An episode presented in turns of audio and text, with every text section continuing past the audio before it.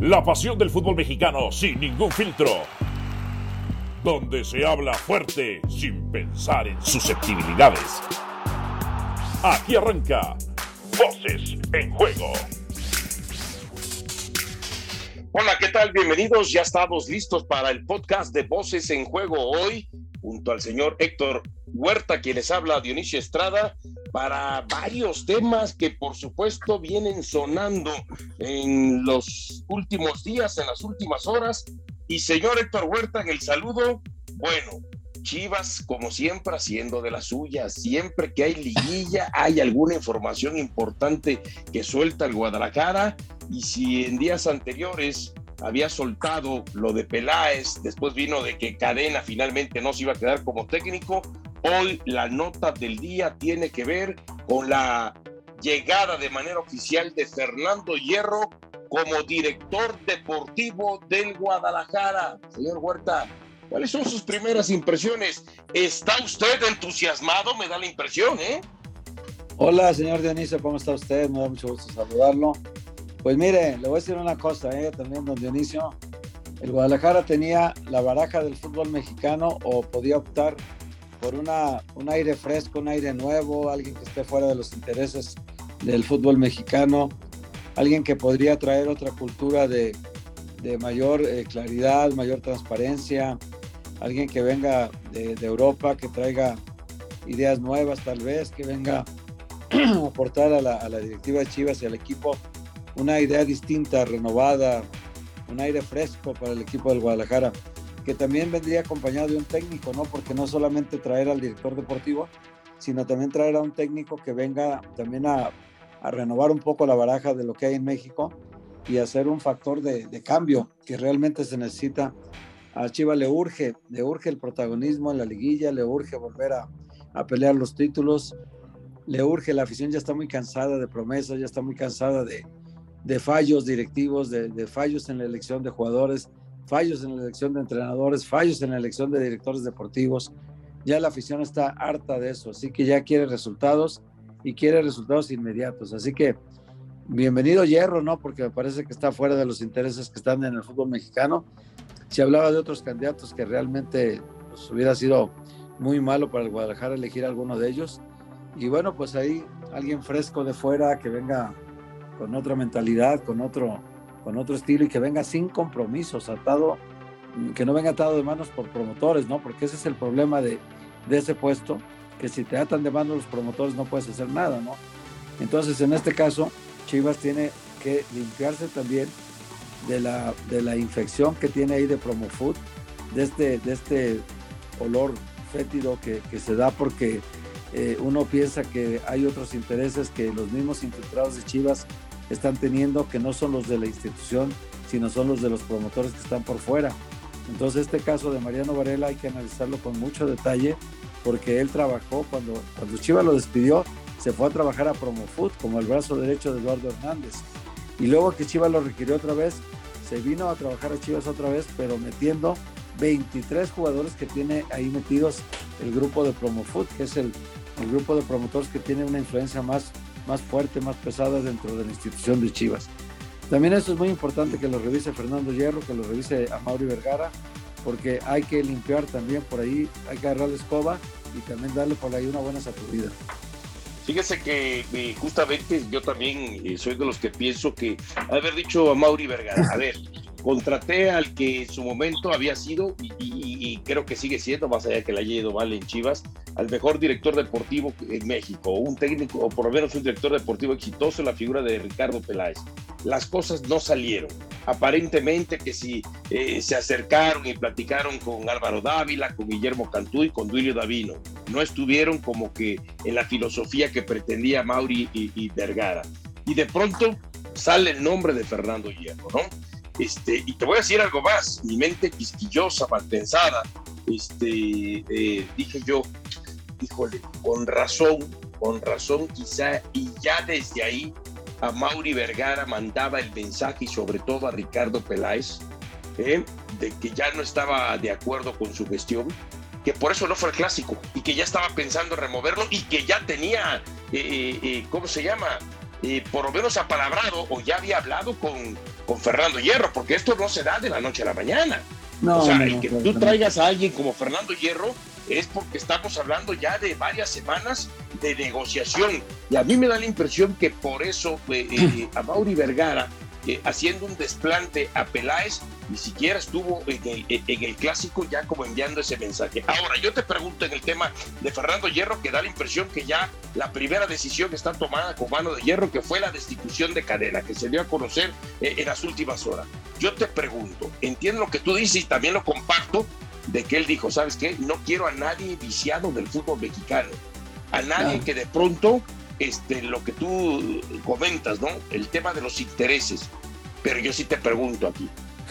Guadalajara no es un equipo normal en México, no es un equipo común. Sabemos que desde la filosofía de jugar con puros mexicanos, aquel que asuma la dirección deportiva de Guadalajara tiene que estar muy empapado de quiénes son, cuáles son, en dónde están, cómo visorearlos, cómo hacerlos llegar y si ya son eh, eh, jugadores este, con cierto recorrido, eh, cómo traerlos a Chivas. Y quizá ahí Fernando Hierro empieza a encontrar el primer obstáculo, por más que se rodee de gente, porque si se va a rodear de gente, me imagino que se va a rodear de gente que él traiga de España. Difícilmente de gente que haya en México. A ver, explícame entonces cómo va a trabajar esa, por lo menos desde ese ángulo. Bueno, es muy fácil, ¿no? Aquí muchas contrataciones se logran de directivo a directivo, ¿no? en este caso, que Fernando Hierro desconozca ahorita el fútbol mexicano o que desconozca la manera de negociar en el fútbol mexicano, pues no es un impedimento mayor. Porque además el Guadalajara está fuera de la liguilla y tiene todavía lo que resta de octubre, todo noviembre y todo diciembre para reforzarse.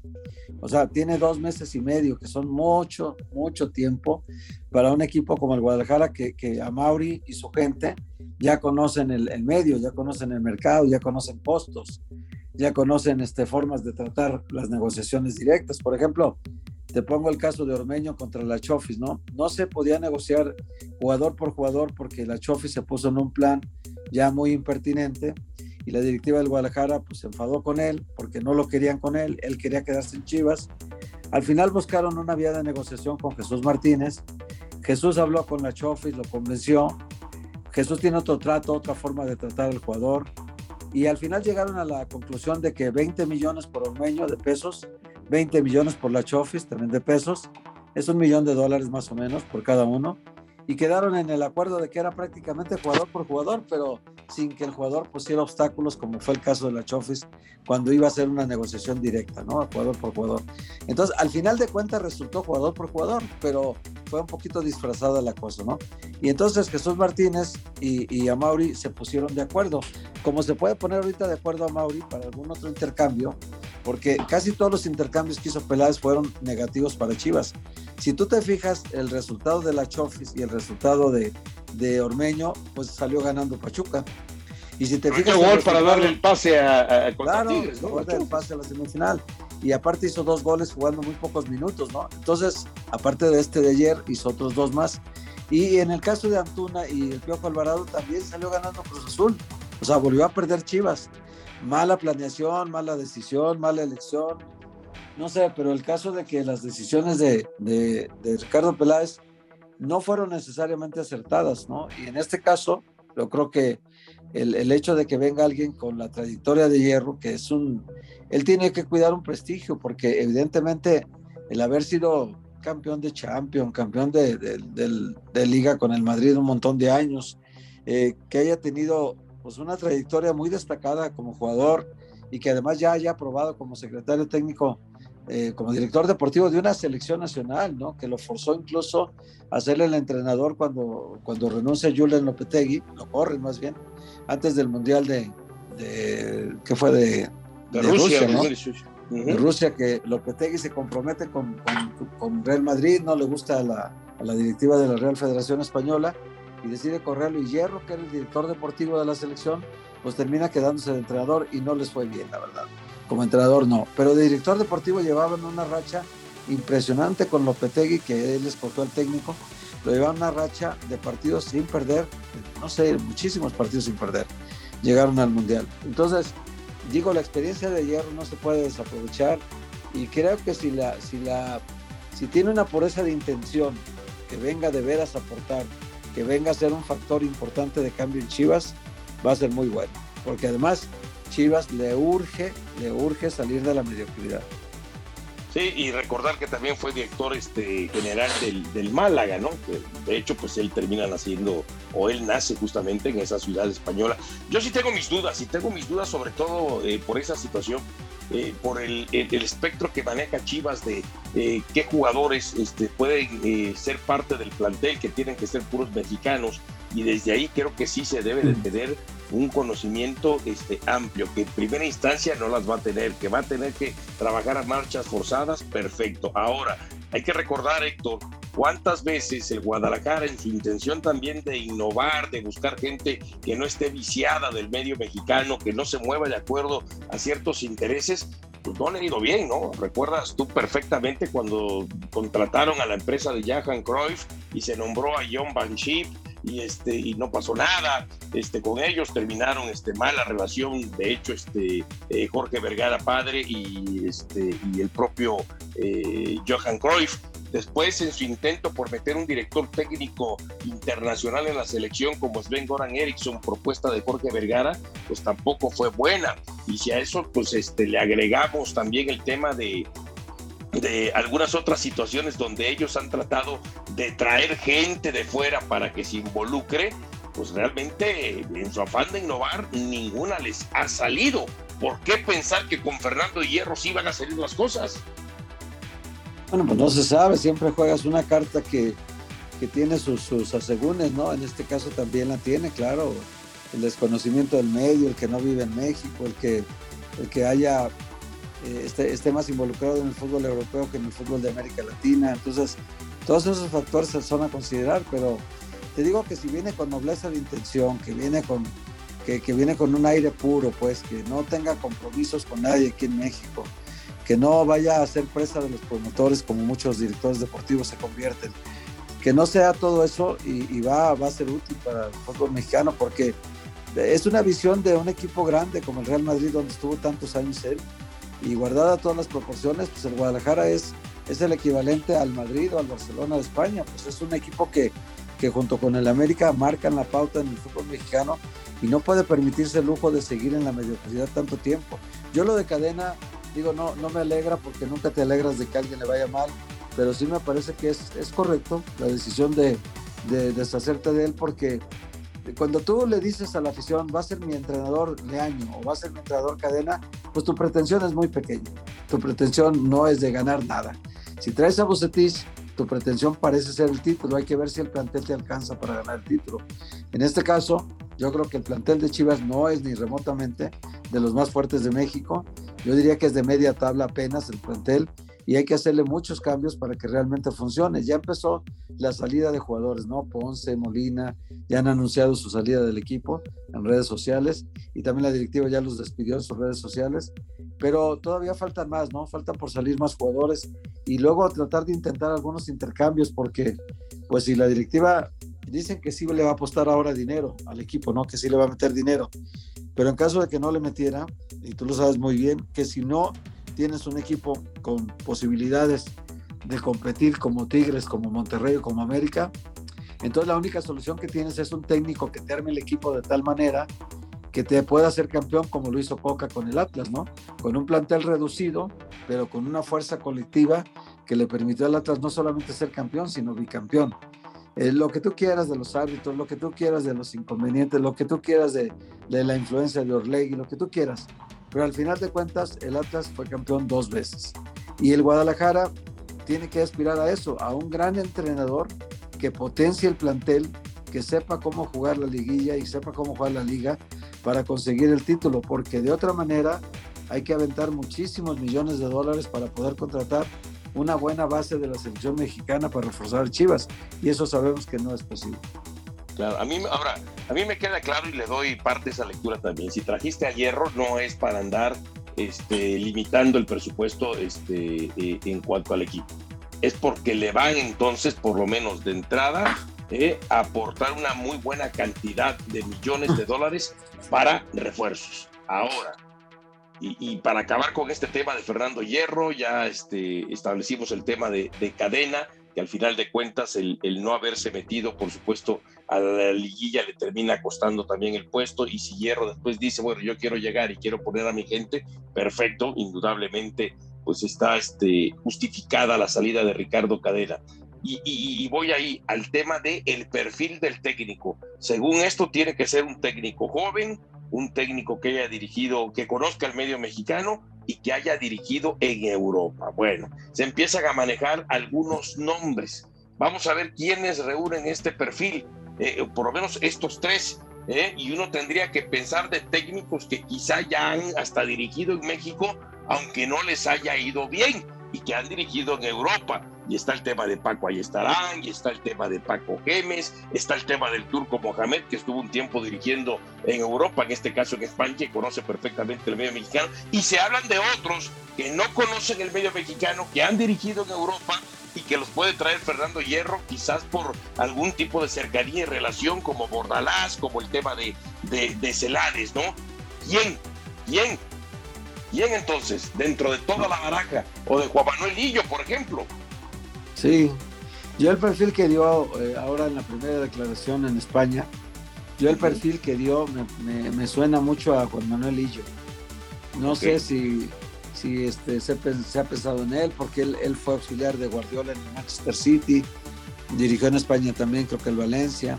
Entonces, eh, Lillo conoce el fútbol mexicano, estuvo dirigiendo aquí al Dorados de Culiacán. Eh, ha tenido mucha relación con el fútbol mexicano desde hace mucho tiempo pero no sé si por ahí vaya la jugada o pueda ir por el lado de, Paco Gemes. Incluso no te extrañe que lo de John Baship se pudiera repetir porque Banship, aunque dirige en Australia hace tiempo y luego ahorita está dirigiendo en Europa, eh, es un técnico que siempre está al pendiente de Chivas y en sus redes sociales siempre habla de Chivas que calificó a la liguilla, que ganó un clásico, qué tal, siempre está ahí presente, ¿no? Eh, entonces, esa parte me parece que no está del todo alejado de, Chivas ni del, ni del, escenario mexicano, ¿no? Paco Gemes tuvo su experiencia en Cruz Azul, creo que es un técnico que haría demasiado ruido en Chivas, no es de perfil bajo, le gusta el perfil alto, le gusta eh, hacer declaraciones aparte contra la prensa, la detesta la prensa, siempre está hablando mal contra los periodistas y eso es algo que, que en Chivas ahorita sería muy mal que Claro, sería contraproducente, lo pienso, exactamente. Alguien, alguien cuando estás en, en plan de paz y luego traer a alguien que arme la guerra luego, luego, pues está muy complicado.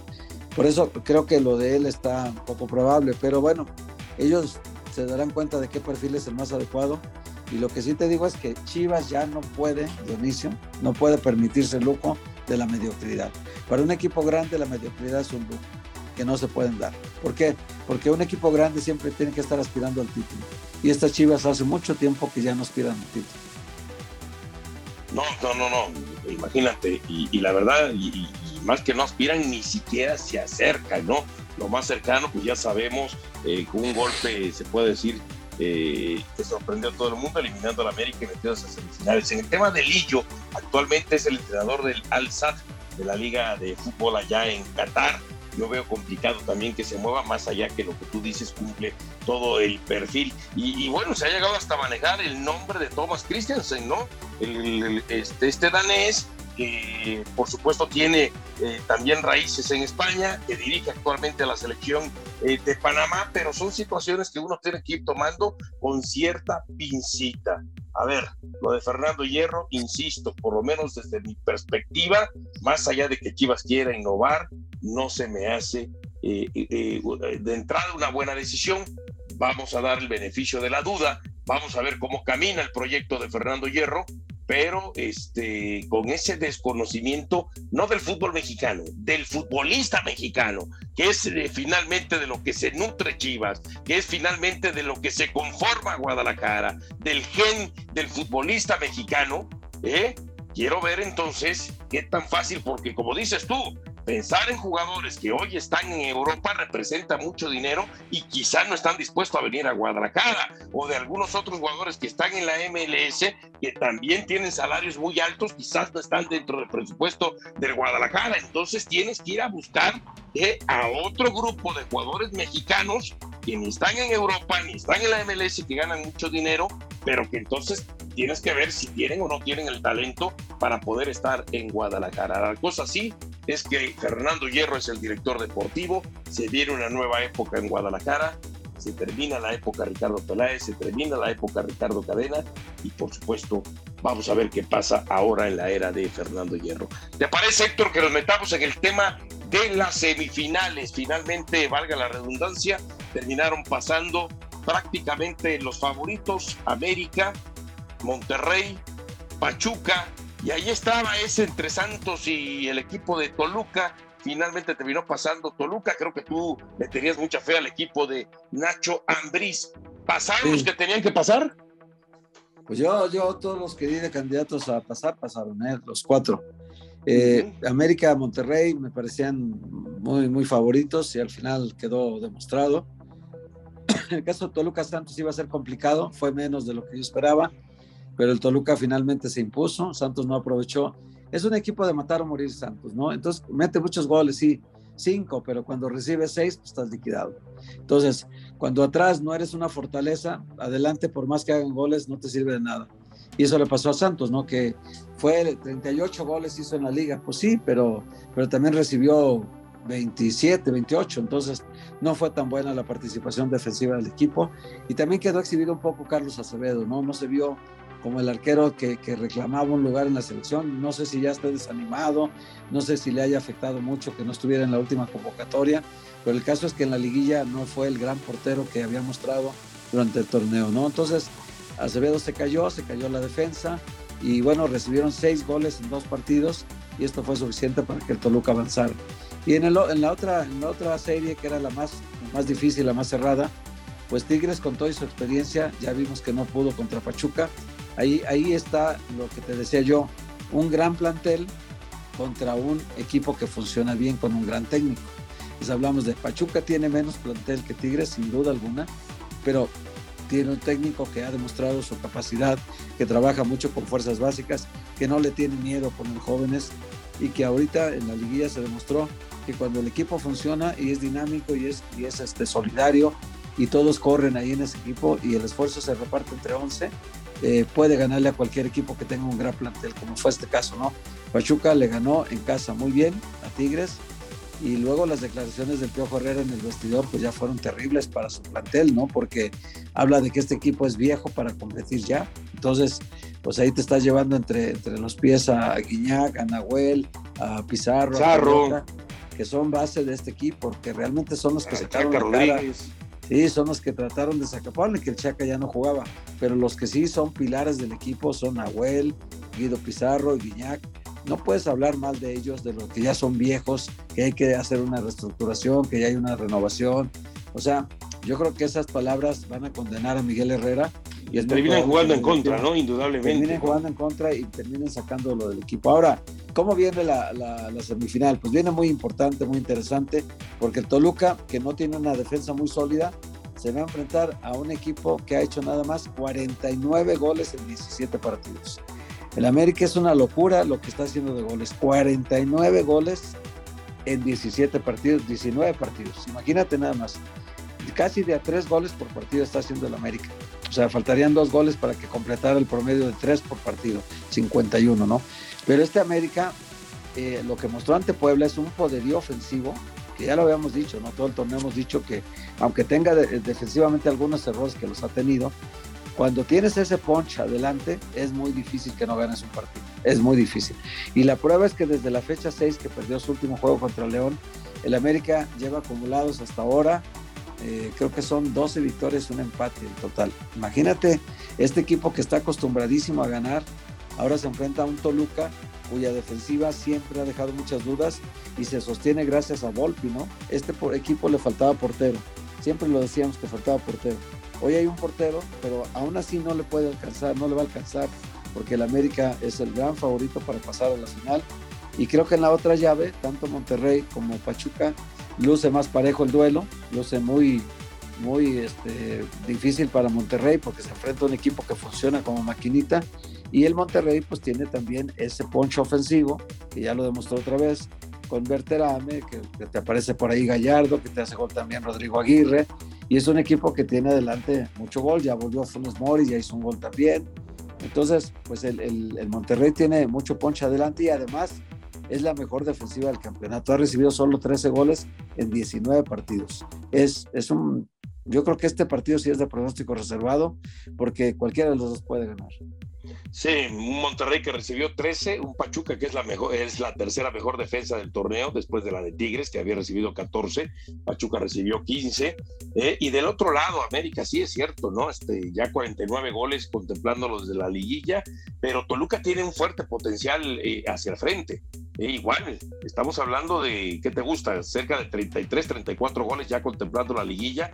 Es un equipo del medio campo hacia adelante que te juega con muchos delanteros, con Meneses, con Navarro, con González, con eh, Zambecho. Entonces, este, creo que América también eh, enfrentó un equipo del Puebla que pues no pudo, ni siquiera lo atacó va a ser distinto lo de Toluca. Toluca sí es un equipo que lo va a atacar. Entiendo lo que dices, ¿no? Que de pronto se desprotege mucho atrás, más allá que solamente aceptó 23 goles en el torneo eh, regular, pero esta sería ante Santos, un Santos que también al América le metió 3, ¿no? Porque no hay que olvidar eso, Santos, de acuerdo a cómo atacaba, fue y le metió 3 al América eh, en el Azteca. Entonces, yo sí pienso que, que Toluca se le puede indigestar mucho más al América de lo que se está pensando, porque sí, eh, cuando dices tú, bueno, América metió 11 goles y recibió 2, ¿no? Entonces dices, no, pues vaya poderío ofensivo y vaya equilibrio eh, en defensa, pero América es un equipo que está acostumbrado a tener la pelota y atacar, y difícilmente a que lo ataquen.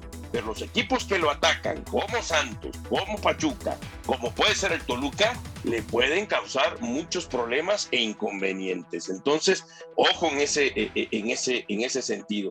Y del otro lado, pues toda la experiencia de Bucetich, un Almada que otra vez se vuelve a meter a una semifinal del fútbol eh, mexicano, que no le tiemblan las patitas al Pachuca, para ir a jugar de visitante tal como juega de local, sí comparto tu pronóstico reservado, ¿eh? se van a enfrentar a la defensa número 3, eh, perdón, número 1 y la número 3 del torneo, pero este Pachuca ya vimos cómo anuló a Tigres, porque Tigres en los 180 minutos, este Héctor, tampoco me digas que generó grandes posibilidades de gol, que Ostari haya sido como la gran figura, o sea, lo supo anular, lo supo controlar, y bueno, y, y la verdad es que hasta el resultado termina siendo corto para Pachuca, porque la ida fue superior, porque la vuelta fue superior, quizá hasta menos superior que la ida, pero este Pachuca yo sí le veo con muchas posibilidades de dejar en el camino a Monterrey, de dejar en el camino a Monterrey. Sí, sí, tiene, tiene posibilidades, es un partido muy parejo.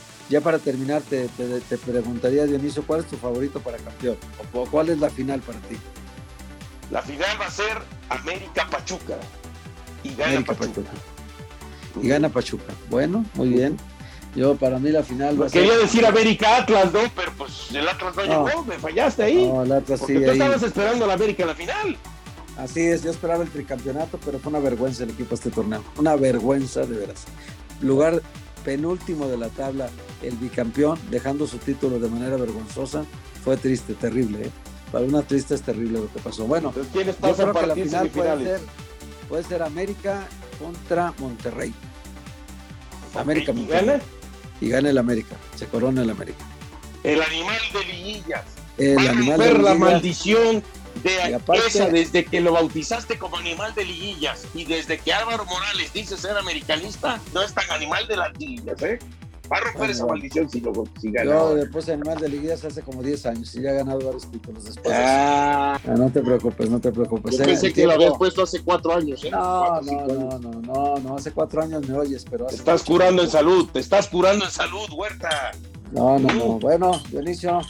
Gracias, Sectorín. Estamos en contacto. Gracias. Gracias, igualmente. Mejórate. Así que, señoras y señores, esto fue Voces en Juego junto a Héctor Huerta, Dionisio Estrada su podcast, descárguelo y por supuesto escúchelo esta semana.